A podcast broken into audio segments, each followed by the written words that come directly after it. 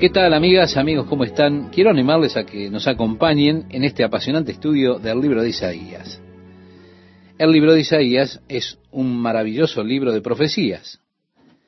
Desde ya, el libro más grande de profecías que tenemos en la Biblia, y parece que Dios le dio a Isaías una muy clara visión de la obra redentora de Jesucristo, más que a cualquier otro de los profetas del Antiguo Testamento. Él escribe precisamente mucho en cuanto al Mesías que está por venir. Ya en el primer versículo nos dice que el tiempo histórico de estas profecías, comenzando cuando Usías era rey de Judá, lo cual lo pone o lo ubica en el año 760 aproximadamente, antes de Cristo, vivió a través de los sucesivos reinados de Jotán, Acaz y Ezequías.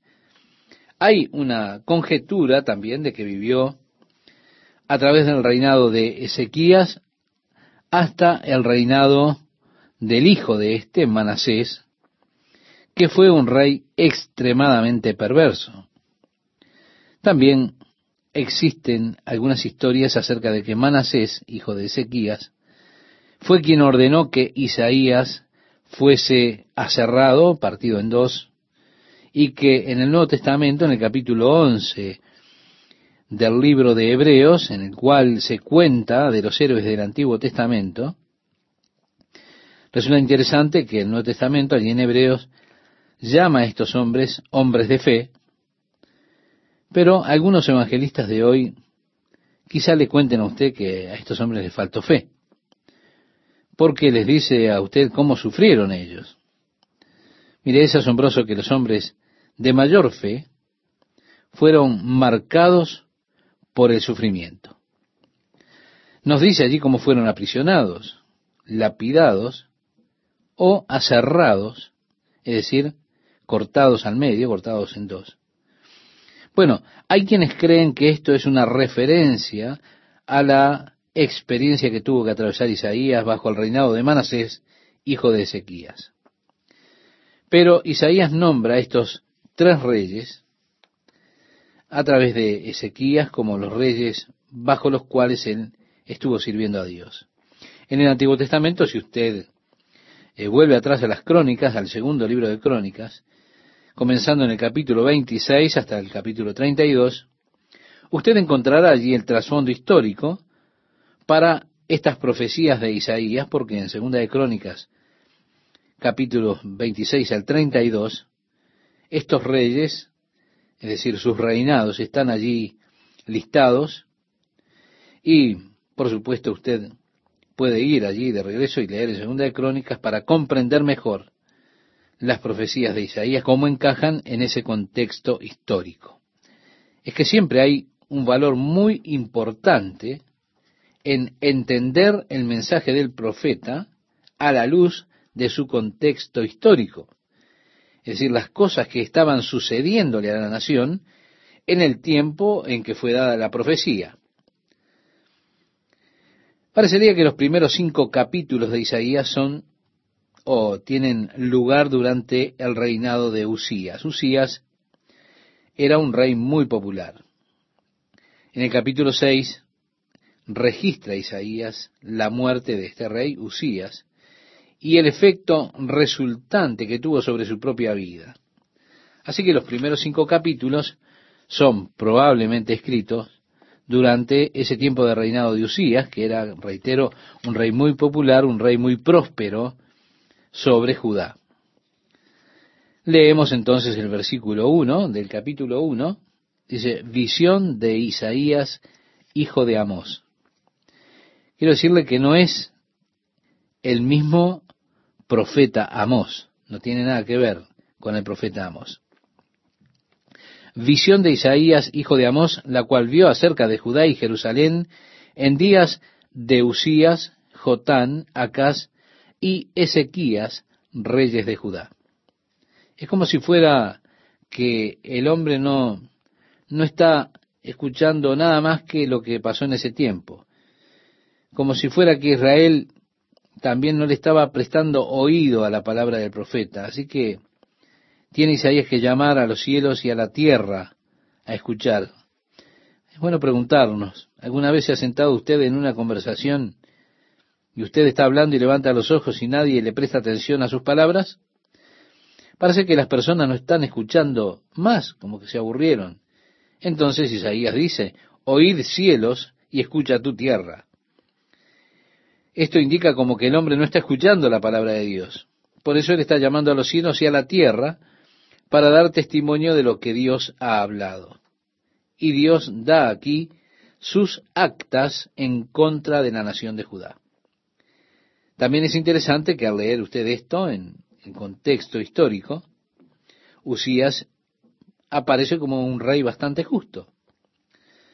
Parece que bajo su reinado hubo un avivamiento hacia todo el pueblo. Ellos iban al templo, observaban el Sabbat, bajo el reinado de Usías también, guardaron esos días de fiesta, aunque había una forma de religión exterior.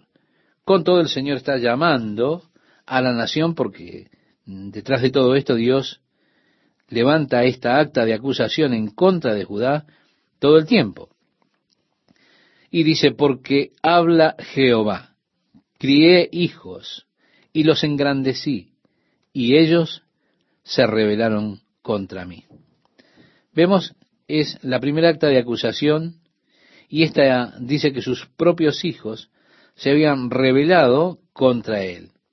Resulta interesante ver que Dios da esta figura de padre e hijos a la nación de Judá en este tiempo, aun cuando todavía vemos eh, la misma figura al ser hijos de Dios, pero Dios dijo que fue Él que nutrió estos hijos y ellos se rebelaron en contra de Él. Puse de manifiesto estos hijos y ahora ellos se rebelan en mi contra, diría en otras palabras. Se han vuelto peor que los animales. ¿Por qué? Porque dice a continuación, el buey conoce a su dueño, el asno el pesebre de su señor, Israel no entiende. Mi pueblo no tiene conocimiento. En otras palabras, les está diciendo, al menos un animal tiene suficiente sentido innato. Un buey, decimos un tonto buey, pero un buey tiene suficiente sentido como para conocer quién es su dueño. El burro tiene suficiente sentido para conocer dónde está el pesebre de su amo. Hace unos años en Jerusalén se cometió un crimen. El criminal, al escapar, dejó a su burro en la escena del crimen. El detective, que conocía un poco de las escrituras y que estaba ocupado de este caso, vino y dijo, bueno, vamos a dejar libre al burro. Y así hicieron, lo dejaron libre, siguieron al burro y el burro los condujo al pesebre de su amo. Evidentemente el hombre, el criminal, fue apresado allí. El burro tenía suficiente sentido para conocer el pesebre de su amo. Pero Dios dijo, Israel no me conoce, mi pueblo no me considera. No han tomado a Dios en consideración, que Dios estaba proveyendo para ellos. No me conocen. Parece que está quejándose Dios en contra de su pueblo. ¿Cuánto tiempo tendría usted un perro si éste le atacase cada vez que usted va hacia el patio a darle de comer. Usted tendría finalmente que arrojar la comida por la ventana, en donde cada vez que usted saliera al patio, éste vendría y lo atacaría viciosamente, mordiéndole cada vez un poco más. Con todo, si extraños o un ladrón entraran al patio, quizá el perro sale moviendo la cola y sosteniéndole la linterna. ¿Cuánto tiempo piensa que usted mantendría un perro como ese? En mi caso yo me deshago de él inmediatamente. Ahora piense cuán paciente es Dios y cuán paciente Dios ha sido con usted, con algunos de ustedes. Piense cuán sufrido es Dios. Aún un animal tiene suficiente sentido para conocer a su dueño para conocer el pesebre de su amo, conocer dónde están sus provisiones. Dios tiene que decir, mi pueblo no tiene conocimiento, no han considerado, y tiene que establecer una tercera acta en contra de ellos. Y esta acta dice que se han vuelto gente pecadora, pueblo cargado de maldad, generación de malignos, hijos depravados. Dejaron a Jehová, provocaron a ira al santo de Israel, se volvieron atrás. Decir, se volvieron a los malos hábitos. Han retrocedido dejando a Dios. Digo que acta pesada tuvo que dejar Dios caer sobre ellos aquí. Ahora Dios pregunta, ¿por qué querréis ser castigados aún? Ellos habían estado sufriendo. La condición de la nación de Israel estaba vastamente deteriorada, debilitada, los enemigos los estaban venciendo, habían perdido una gran cantidad de sus tesoros, de sus ciudades, estaban en un periodo de declive. Dios pregunta, ¿por qué quieren ser castigados más? Porque ello significa que no tenían conciencia de lo que habían pasado. Y dice, ¿por qué querréis ser castigados aún? Todavía os revelaréis. Toda cabeza está enferma y todo corazón doliente.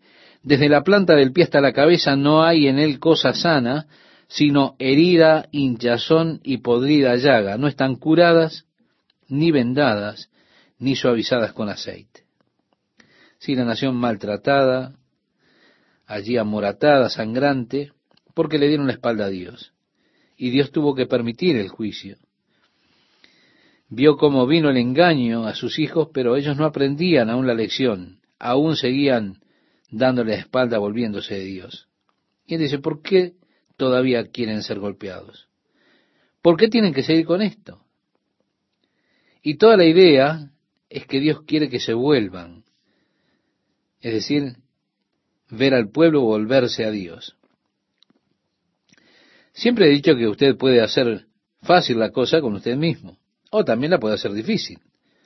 Algunas personas lo hacen difícil. En unos capítulos más adelante habremos de leer, hay de los que afrentan a su hacedor. Siempre que usted luche contra Dios, hará la cosa más complicada. Lo único que logrará será herirse a usted mismo. Siempre saldrá perdedor. Entonces, ¿para qué luchar más? Dios dijo, están cubiertos de magulladuras, heridas y todo lo que hemos leído. Pero Dios vuelve ahora y habla de desolación en la tierra. Él trata primeramente con el pueblo. Como el resultado de su pecado, también la tierra ha sido destruida, vuestra tierra está destruida, vuestras ciudades puestas a fuego. Esto es equivalente a las heridas y las magulladuras, las llagas putrefactas de ellos. Él está simplemente hablando acerca de cómo la nación ha sido robada. Dice, vuestra tierra delante de vosotros comida por extranjeros y asolada como asolamiento de extraños y queda la hija de Sión como enramada en viña y como cabaña en melonar, como ciudad asolada. Sí, se volvió asolada, sola, como una ciudad que está bajo sitio. Si Jehová de los ejércitos no nos hubiese dejado un resto pequeño, como Sodoma fuéramos y semejantes a Gomorra. Al menos Dios ha tenido piedad de un pequeño remanente que fue dejado allí, porque si no, hubiesen sido borrados totalmente como lo fueron Sodoma y Gomorra, hubiesen sido totalmente devastados. Continúa diciendo, príncipes de Sodoma, oíd la palabra de Jehová, escuchad la ley de nuestro Dios, pueblo de Gomorra. Así que Dios trae la referencia de Sodoma y Gomorra, la destrucción que tuvieron ellos por causa del juicio de Dios, y le habla a Jerusalén como si fuese un presente Sodoma y Gomorra, como si nosotros, en un sentido figurativo, hablásemos de esa manera. Así que Dios entonces le habla a Jerusalén, o habla de Jerusalén, como si fueran Sodoma y Gomorra. En Apocalipsis, Juan recoge la misma figura, usa esta figura, la cual es Sodoma espiritual, dice. Y dijo esto en cuanto a Jerusalén, donde los cuerpos de los profetas fueron inmolados. En el capítulo 1, versículo 11 leemos, ¿para qué me sirve, dice Jehová, la multitud de vuestros sacrificios? Él entra ahora en el aspecto religioso de la vida de los integrantes de la nación. Y al entrar en estos aspectos, Dios muestra que la forma exterior de religión no sirve para nada. Dios no está interesado en formas religiosas. Dios está interesado en el corazón de las personas. La actitud de su corazón es por lejos más importante para Dios que todas las acciones religiosas que podamos tener. Hay muchas personas que atraviesan por las acciones correctas, es decir, viven haciendo cosas correctas, pero con actitudes equivocadas. Y esta es una condición triste. Dios está interesado en la actitud de su corazón. Y por supuesto, esto está ciertamente manifestado en el Sermón del Monte, donde Jesús habla de la importancia que tiene para Dios la actitud. Siguiendo la lectura, nos dice, ¿para qué me sirve, dice Jehová, la multitud de vuestros sacrificios? Hastiado estoy de holocaustos de carneros y de cebos de animales gordos. No quiero sangre de bueyes, ni de ovejas, ni de machos cabríos. ¿Quién demanda esto de vuestras manos cuando venís a presentaros delante de mí para hollar mis atrios? En otras palabras dice, no te pedí que vinieras. ¿Quién te invitó a mis atrios? dice Dios. Ellos venían por medio de esos sacrificios religiosos, estaban observando el sábado, las nuevas lunas, los días de fiesta, pero Dios decía, escuchen, estoy harto de vuestros sacrificios, no es lo que quiero. David decía, porque no quieres sacrificio que yo lo daría, no quieres holocaustos. Los sacrificios de Dios son el espíritu quebrantado, al corazón contrito y humillado, no despreciarás tú, oh Dios. Recuerda, esto lo dijo cuando, después de haber pecado con Betsabe, en el Salmo 51, encontramos esta oración donde pide perdón. Sacrificios y holocaustos, Señor, tú no estás interesado en ellos, sino en un corazón contrito y humillado. Ese corazón, Señor, tú no despreciarás, le decía en otras palabras David es que Dios está interesado en el corazón quebrantado y contrito, mucho más en que usted traiga algún sacrificio para Él. Nosotros en este tiempo miramos al mal de la iglesia, la historia de la iglesia, que dio la impresión al hombre que podía comprar el perdón por sus pecados. Muy bien.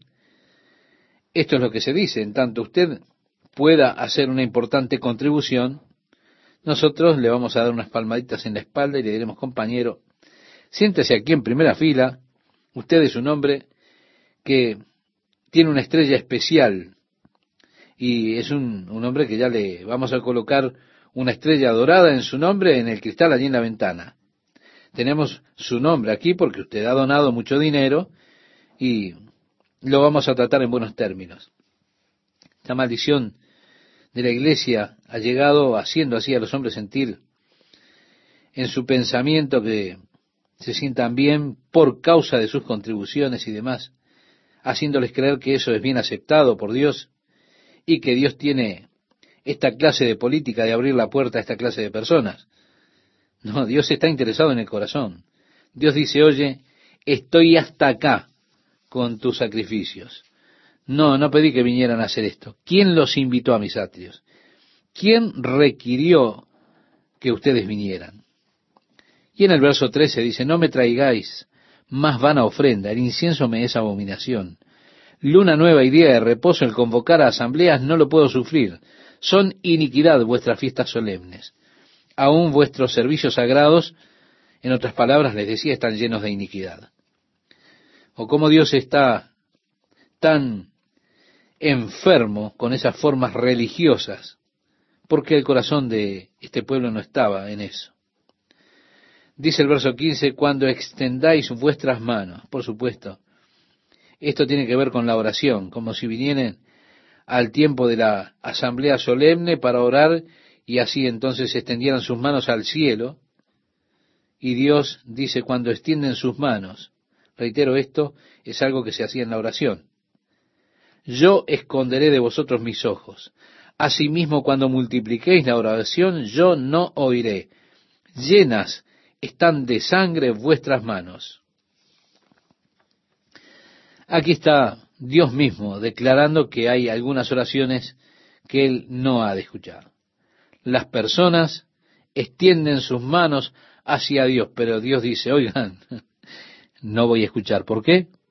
Porque esas manos que extienden hacia mí están llenas de sangre. Por eso no los voy a escuchar. Vuestras lunas nuevas y vuestras fiestas solemnes las tiene aborrecidas mi alma. Me son gravosas. Cansado estoy de soportarlas. ¿Qué tal amigos? ¿Cómo están? Es un verdadero placer para mí estar con ustedes una vez más compartiendo estos momentos con la palabra de Dios. Por lo que hemos leído vemos que Dios está enfermo de las formalidades religiosas. Si su corazón no está precisamente en lo que Dios demanda que usted haga. Dice además cuando extendáis vuestras manos. Por supuesto, esto es en su oración, tiene que ver con su oración. Cuando ellos llegaban al momento de la asamblea solemne, iban a orar, ellos extendían las manos al cielo. Por eso Dios dice, cuando extendáis vuestras manos, y esto tiene que ver con la oración, yo esconderé de vosotros mis ojos. Asimismo, cuando multipliquéis la oración, yo no oiré. Llenas están de sangre vuestras manos. Dios mismo declara aquí que hay ciertas oraciones que Él no ha de escuchar. Y esto es importante que lo resaltemos. Porque hay personas que extienden sus manos a Dios y Dios tiene que decirles, yo no te voy a escuchar. ¿Por qué? Porque esas manos están llenas de sangre. Dios contesta las oraciones es su voluntad. Es el impulso básico de la oración. Es por esto que nosotros seguimos orando y es también el hecho de que Dios conteste nuestro estímulo para orar. Pero también es cierto que hay oraciones que Dios no escucha.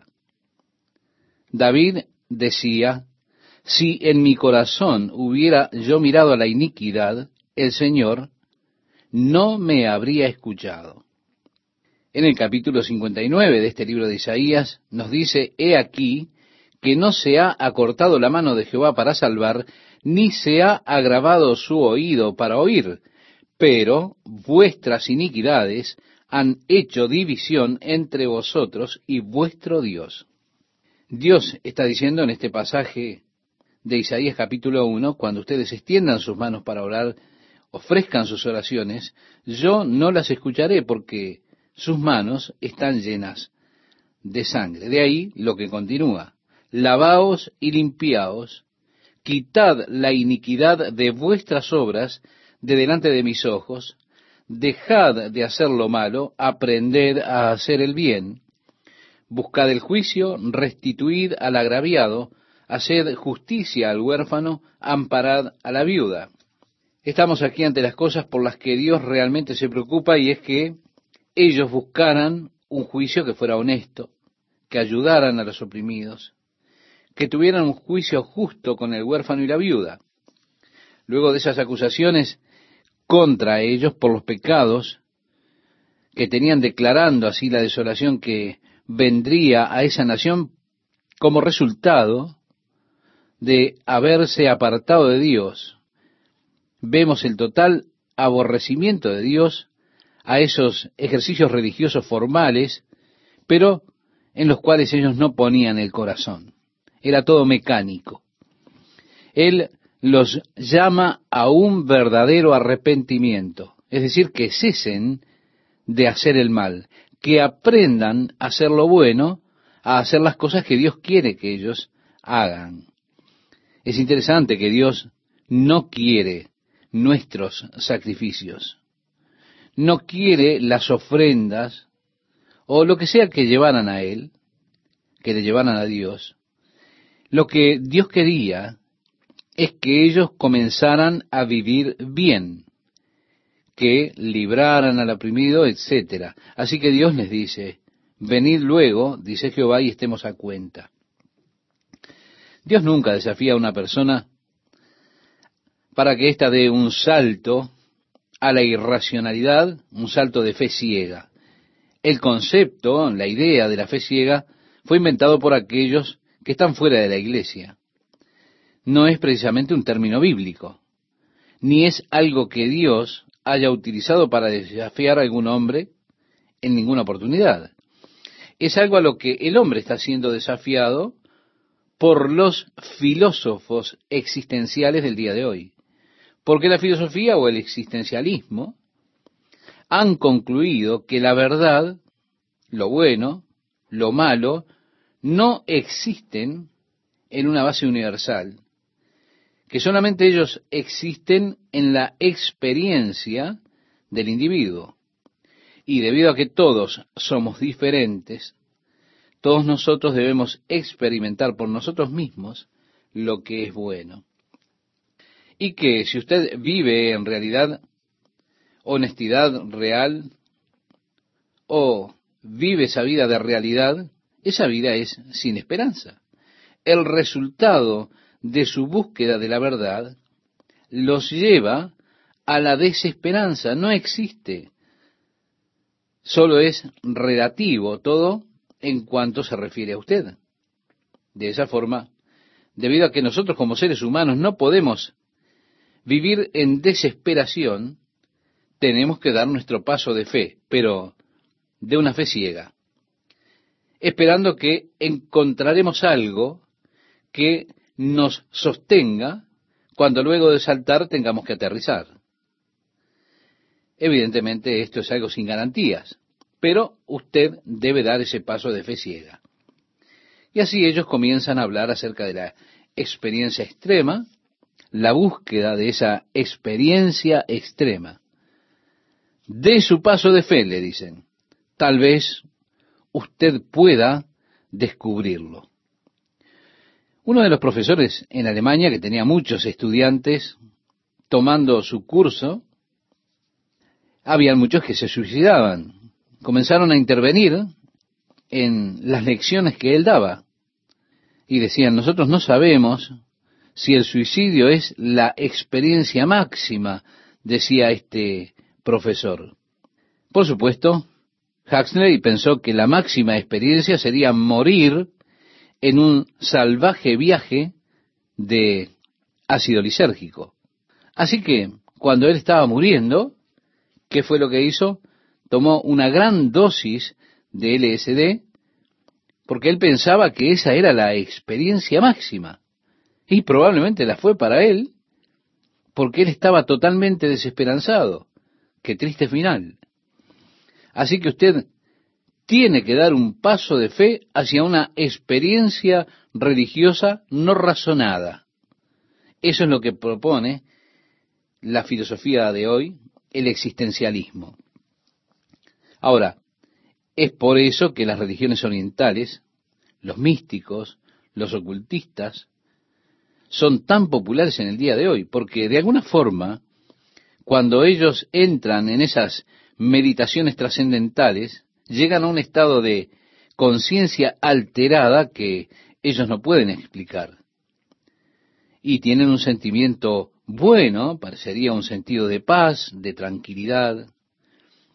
Ellos dicen, no puedo expresar razonablemente nada en relación a esto, pero solamente sé que me sentí pleno con la gran fuerza creativa del universo o algo por el estilo. Es una experiencia religiosa no razonada, un estado de conciencia alterada. Eso es lo que dice la filosofía que nosotros tenemos que experimentar. Usted tiene que experimentarlo por usted mismo. Eso es lo que dicen. Y de esa manera usted tal vez descubra lo que para usted es relevante, significativo o verdadero. Pero Dios dice algo diferente. Dios no dice, da un paso de fe ciega. Lo que Dios dice es, hey, ven, razonemos juntos. Porque Dios quiere que usted sea razonable. Venid luego, dice Jehová, y estemos a cuenta. No se trata de una experiencia religiosa no razonada. Dios le dará a usted una razón y una base, un fundamento para su paz. Dios le da a usted una razón por la que usted está molesto quizá.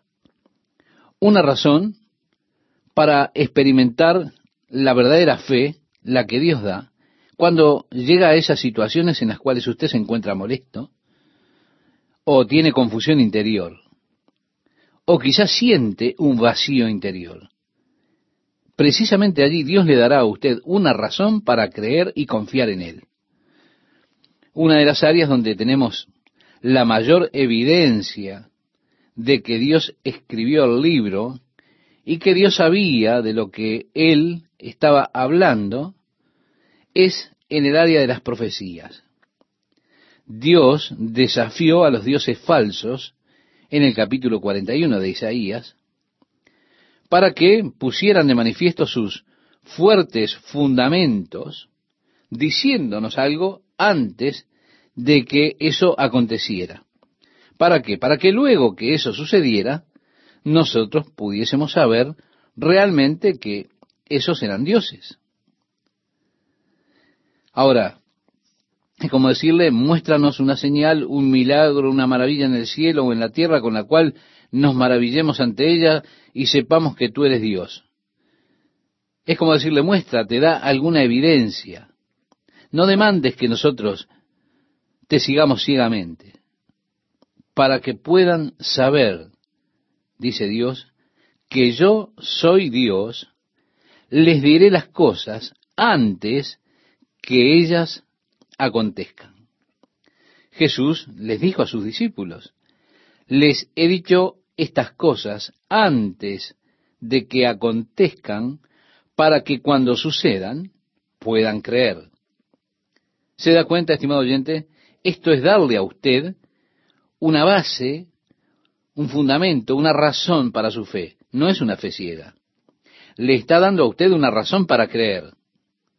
Así que les digo por anticipado las cosas que van a suceder para que luego que sucedan, ustedes puedan creer.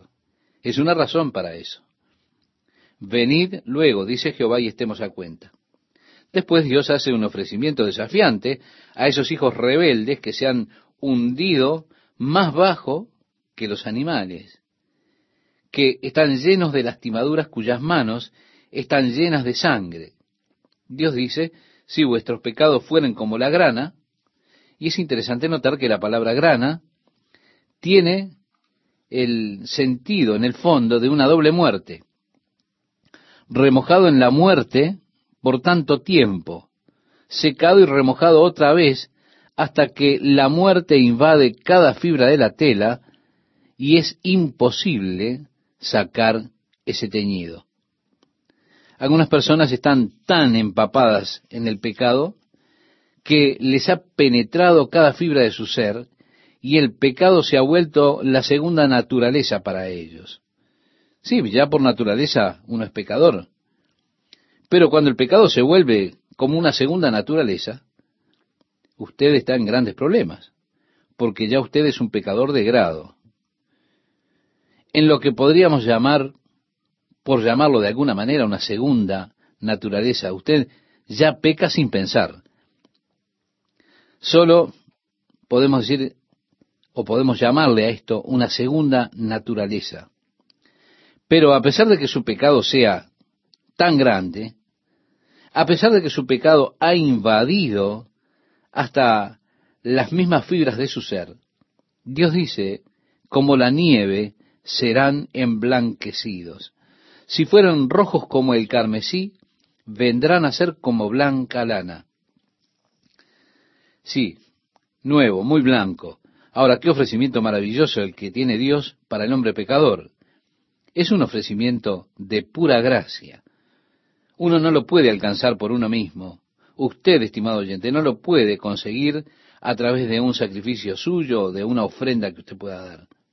Dios está cansado de eso.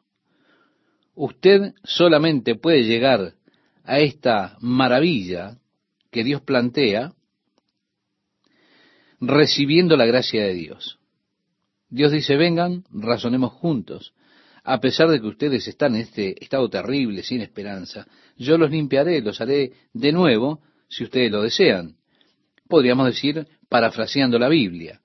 Esa es la clase. Esa es la clave del tema. Si usted lo desea, si es que usted quiere, Dios se lo propone, Dios lo hará.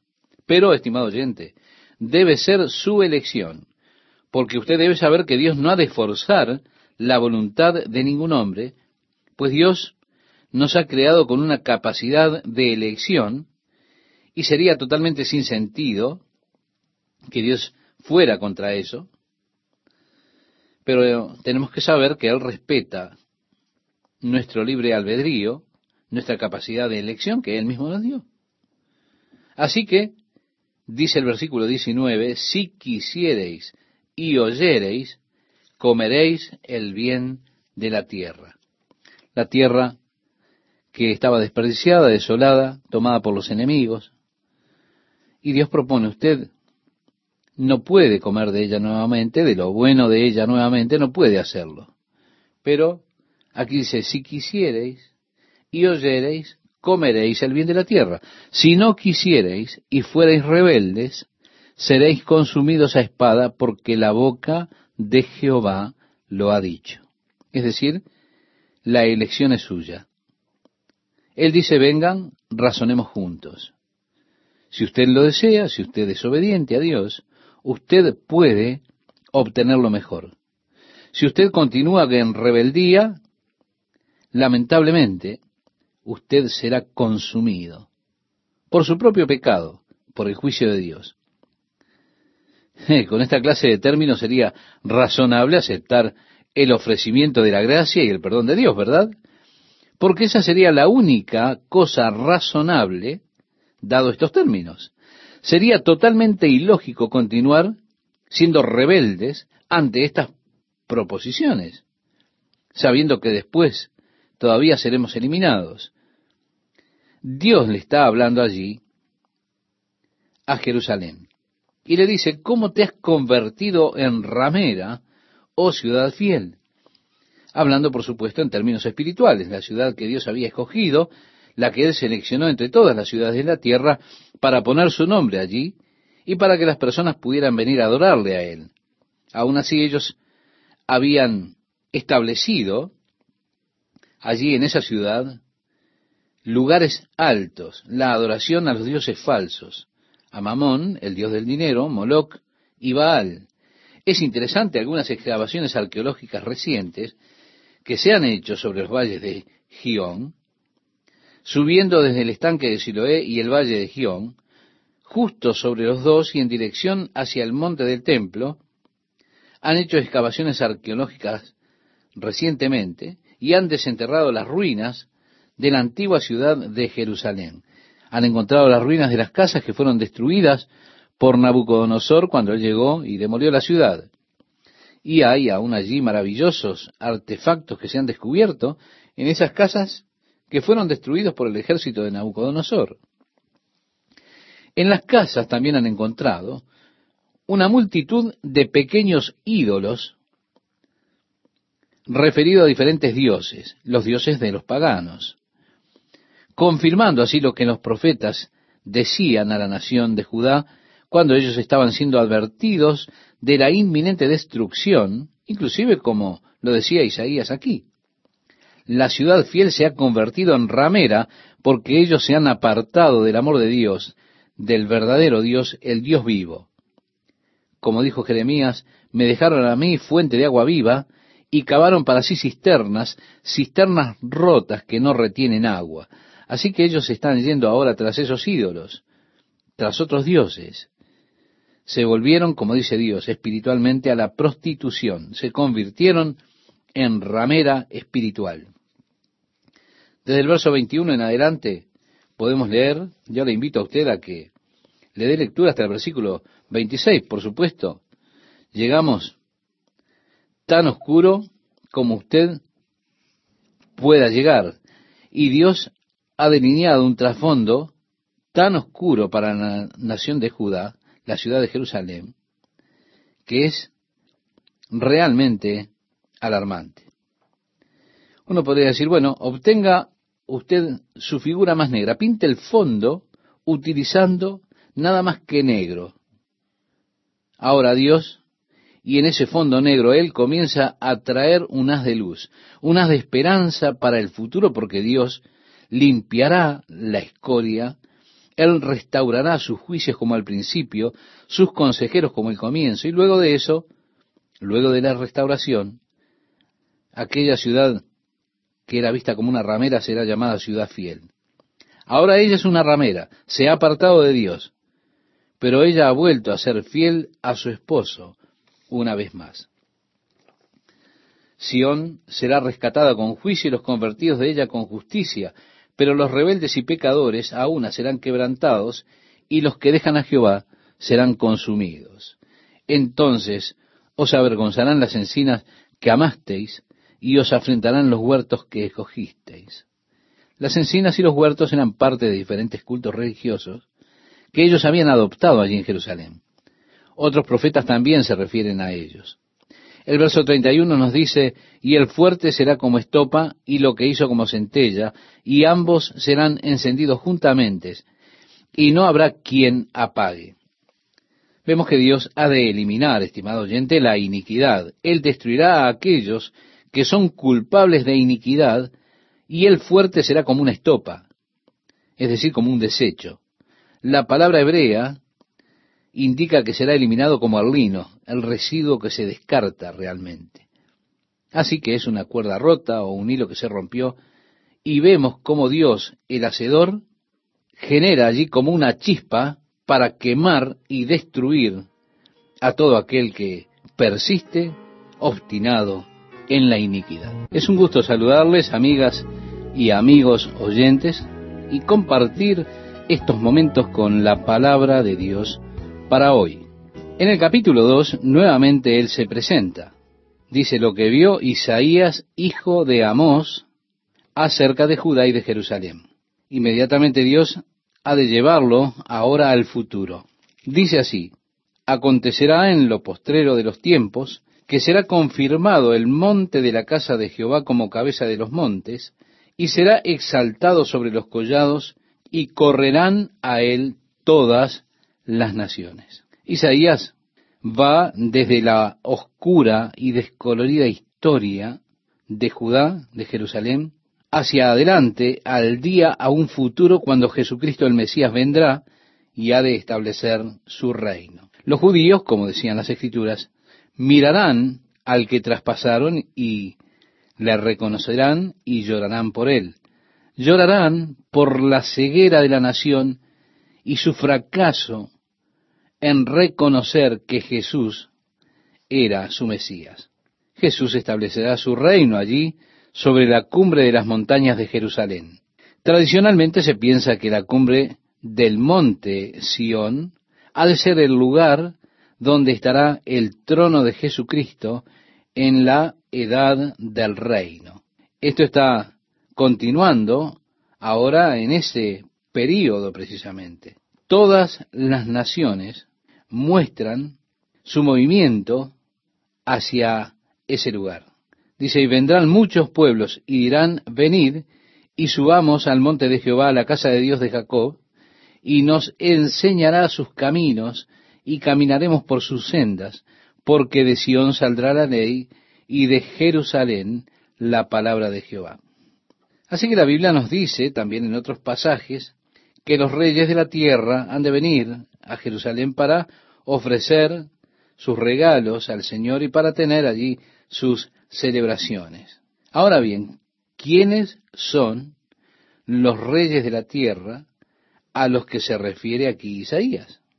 Ahora usted está mirando, por supuesto, considerando los reyes que conocemos. El rey Juan Carlos, quizá.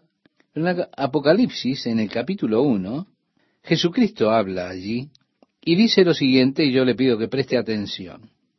Dice así, al que nos amó y se entregó a sí mismo por nosotros, y nos ha hecho reyes y sacerdotes para nuestro Dios, y reinaremos sobre la tierra. Fue precisamente a la iglesia que en ese mismo libro de Apocalipsis, él le dijo al que venciere, le daré que se siente conmigo en mi trono, así como yo he vencido y me he sentado con mi Padre en su trono. Y reinarán sobre la tierra con vara de acero. También en Apocalipsis capítulo 5 vemos que dice, y vino y tomó el libro de la mano derecha del que estaba sentado en el trono, y cuando hubo tomado el libro, los cuatro seres vivientes y los veinticuatro ancianos se postraron delante del Cordero, todos tenían arpas y copas de oro llenas de incienso, que son las oraciones de los santos, y cantaban un nuevo cántico diciendo, Digno eres de tomar el libro y de abrir sus sellos, porque tú fuiste inmolado y con tu sangre nos has redimido para Dios de todo linaje y lengua y pueblo y nación, y nos has hecho para nuestro Dios reyes y sacerdotes, y reinaremos sobre la tierra. Así que de hecho, Él está hablando ahora acerca de usted, que es creyente, cuando dice, venid y subamos al monte de Jehová, a la casa del Dios de Jacob, y nos enseñará sus caminos y caminaremos por sus sendas. ¿No sería emocionante ir a Jerusalén y simplemente sentarse y dejar que Jesús nos enseñe por unos momentos? Sabe que esto a mí me suena muy emocionante. Simplemente el hecho de sentarme y escuchar al Señor exponer acerca de su amor, de la gracia de Dios, la bondad de Dios para con nosotros, la ley del Señor. Él nos enseñará sus caminos, porque de Sión saldrá la ley y de Jerusalén la palabra de Jehová y juzgará entre las naciones y reprenderá a muchos pueblos, y volverán sus espadas en rejas de arado y sus lanzas en hoces. No alzará espada nación contra nación, ni se adiestrarán más para la guerra. Venid, oh casa de Jacob, y caminaremos a la luz de Jehová.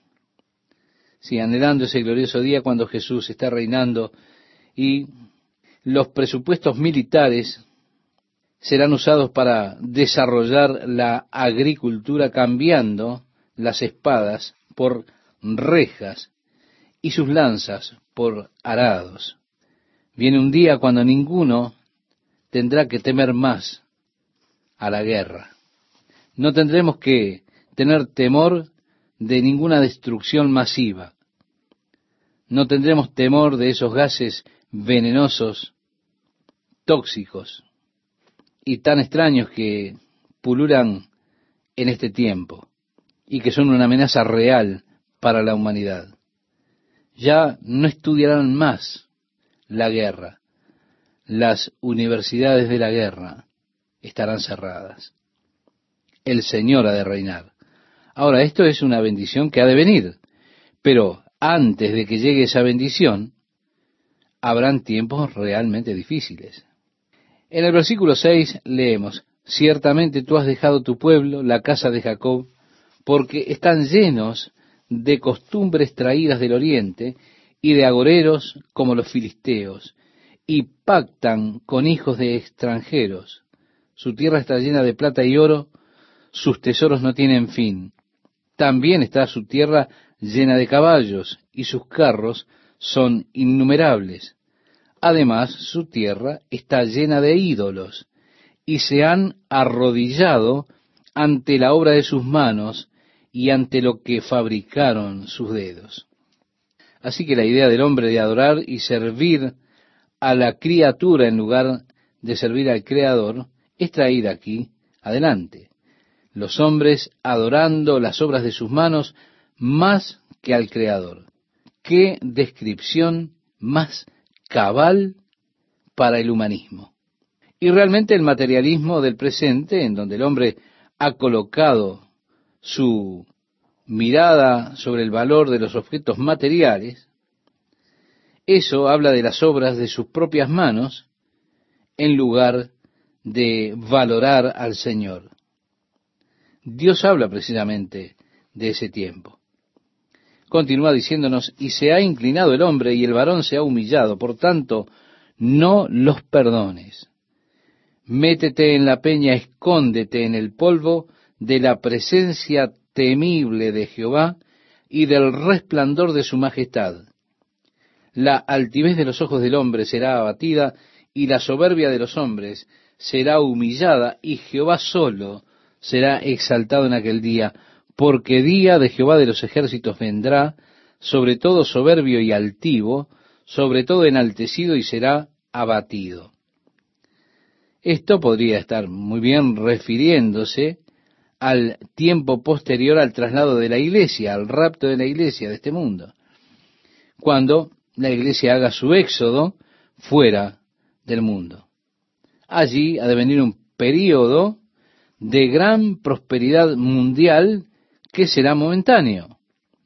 Al principio del reinado del hombre de pecado, del anticristo, la gente estará cantando, diciendo, quizá los días felices han llegado de nuevo a este planeta, porque ese hombre, precisamente el hombre de pecado, ese que vendrá diciendo que es el Cristo sin serlo, vendrá con un programa de paz, de prosperidad económica, de seguridad, y se moverán para tomar la riqueza de la iglesia que se ha ido.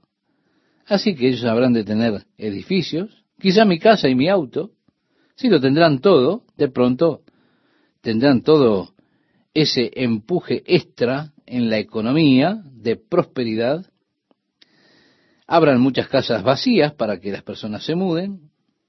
Las personas podrán tener un segundo auto, el que vamos a dejar nosotros van a tener realmente un empuje materialista por todas las cosas que fueron dejadas acá. Pero luego, después de tres años y medio, Dios entonces ha de derribar la soberbia.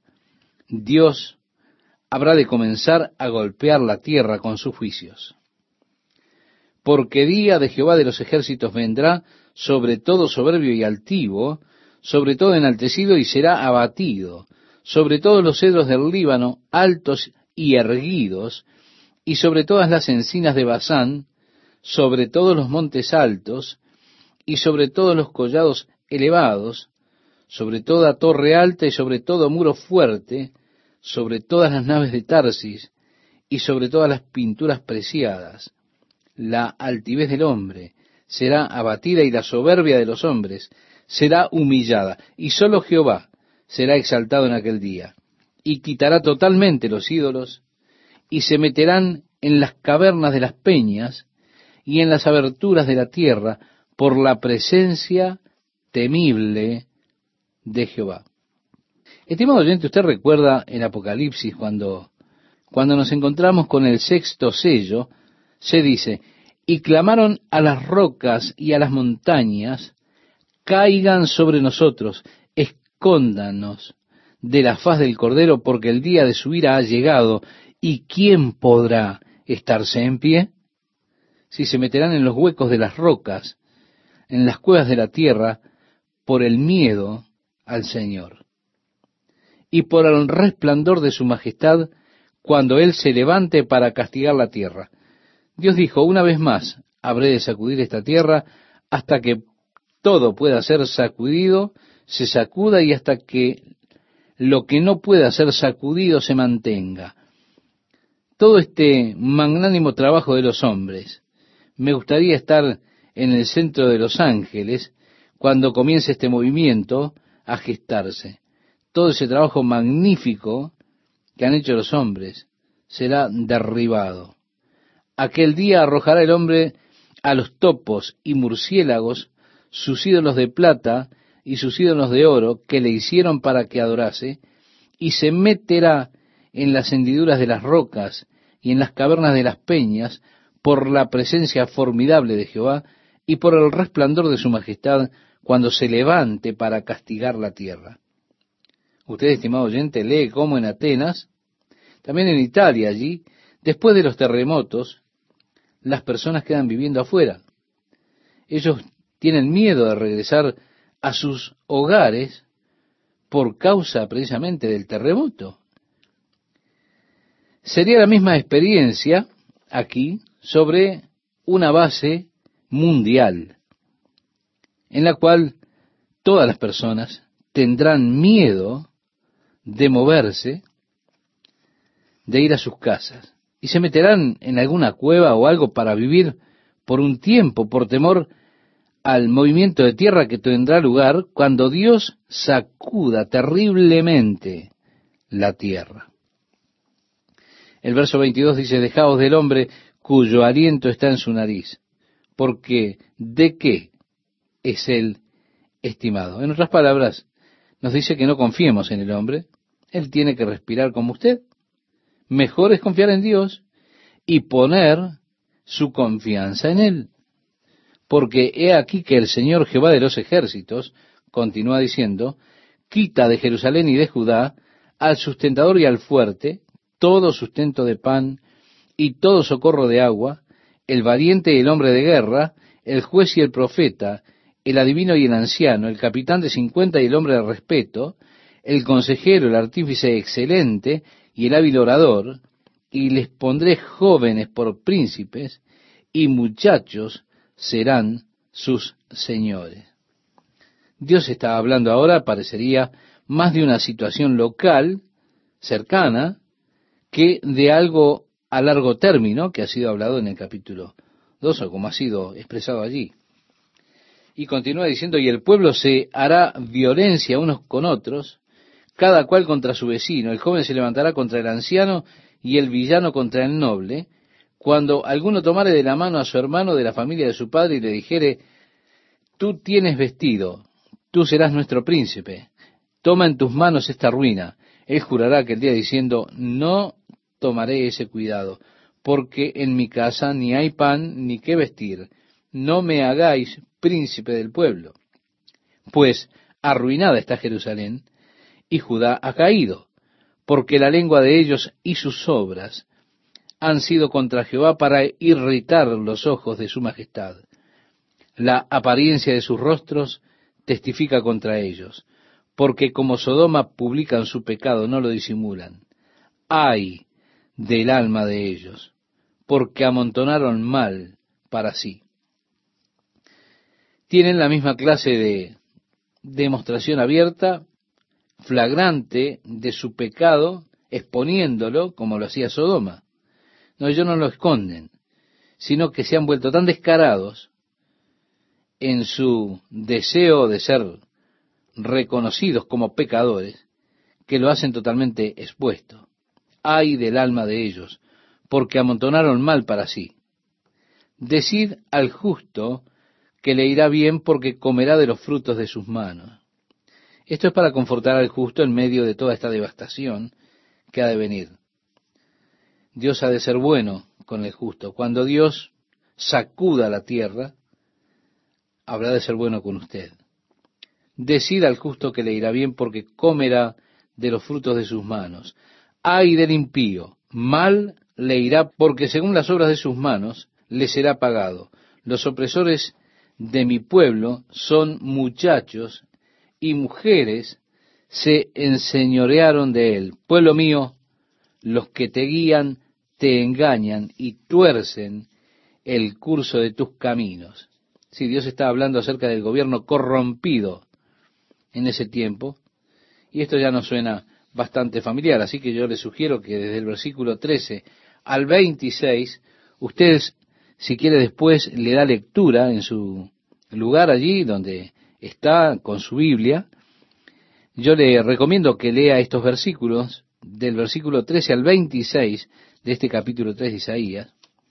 Dios está describiendo el juicio que ha de venir sobre Judá y Jerusalén por su iniquidad, hablando del orgullo, de los aspectos materiales de su estilo de vida, y cómo habrán de cambiar las cosas a causa de no haber tomado a Dios en consideración en sus vidas. Cómo Judá y Jerusalén fueron destruidas y desoladas por Babilonia. Ahora Isaías mira a través del Señor al futuro y dice, echarán mano de un hombre siete mujeres en aquel tiempo diciendo, nosotras comeremos de nuestro pan y nos vestiremos de nuestras ropas, solamente permítenos llevar tu nombre, quita nuestro oprobio. Es que era un reproche para las mujeres en aquellos días no tener un hijo. Pero habrá tal escasez de hombres que dice aquí que siete mujeres echarán mano a un hombre y dirán, oigan, nos cuidaremos de nosotras mismas, proveeremos nuestra propia comida y demás, pero queremos quitar nuestro reproche y darle tu nombre a nuestro hijo.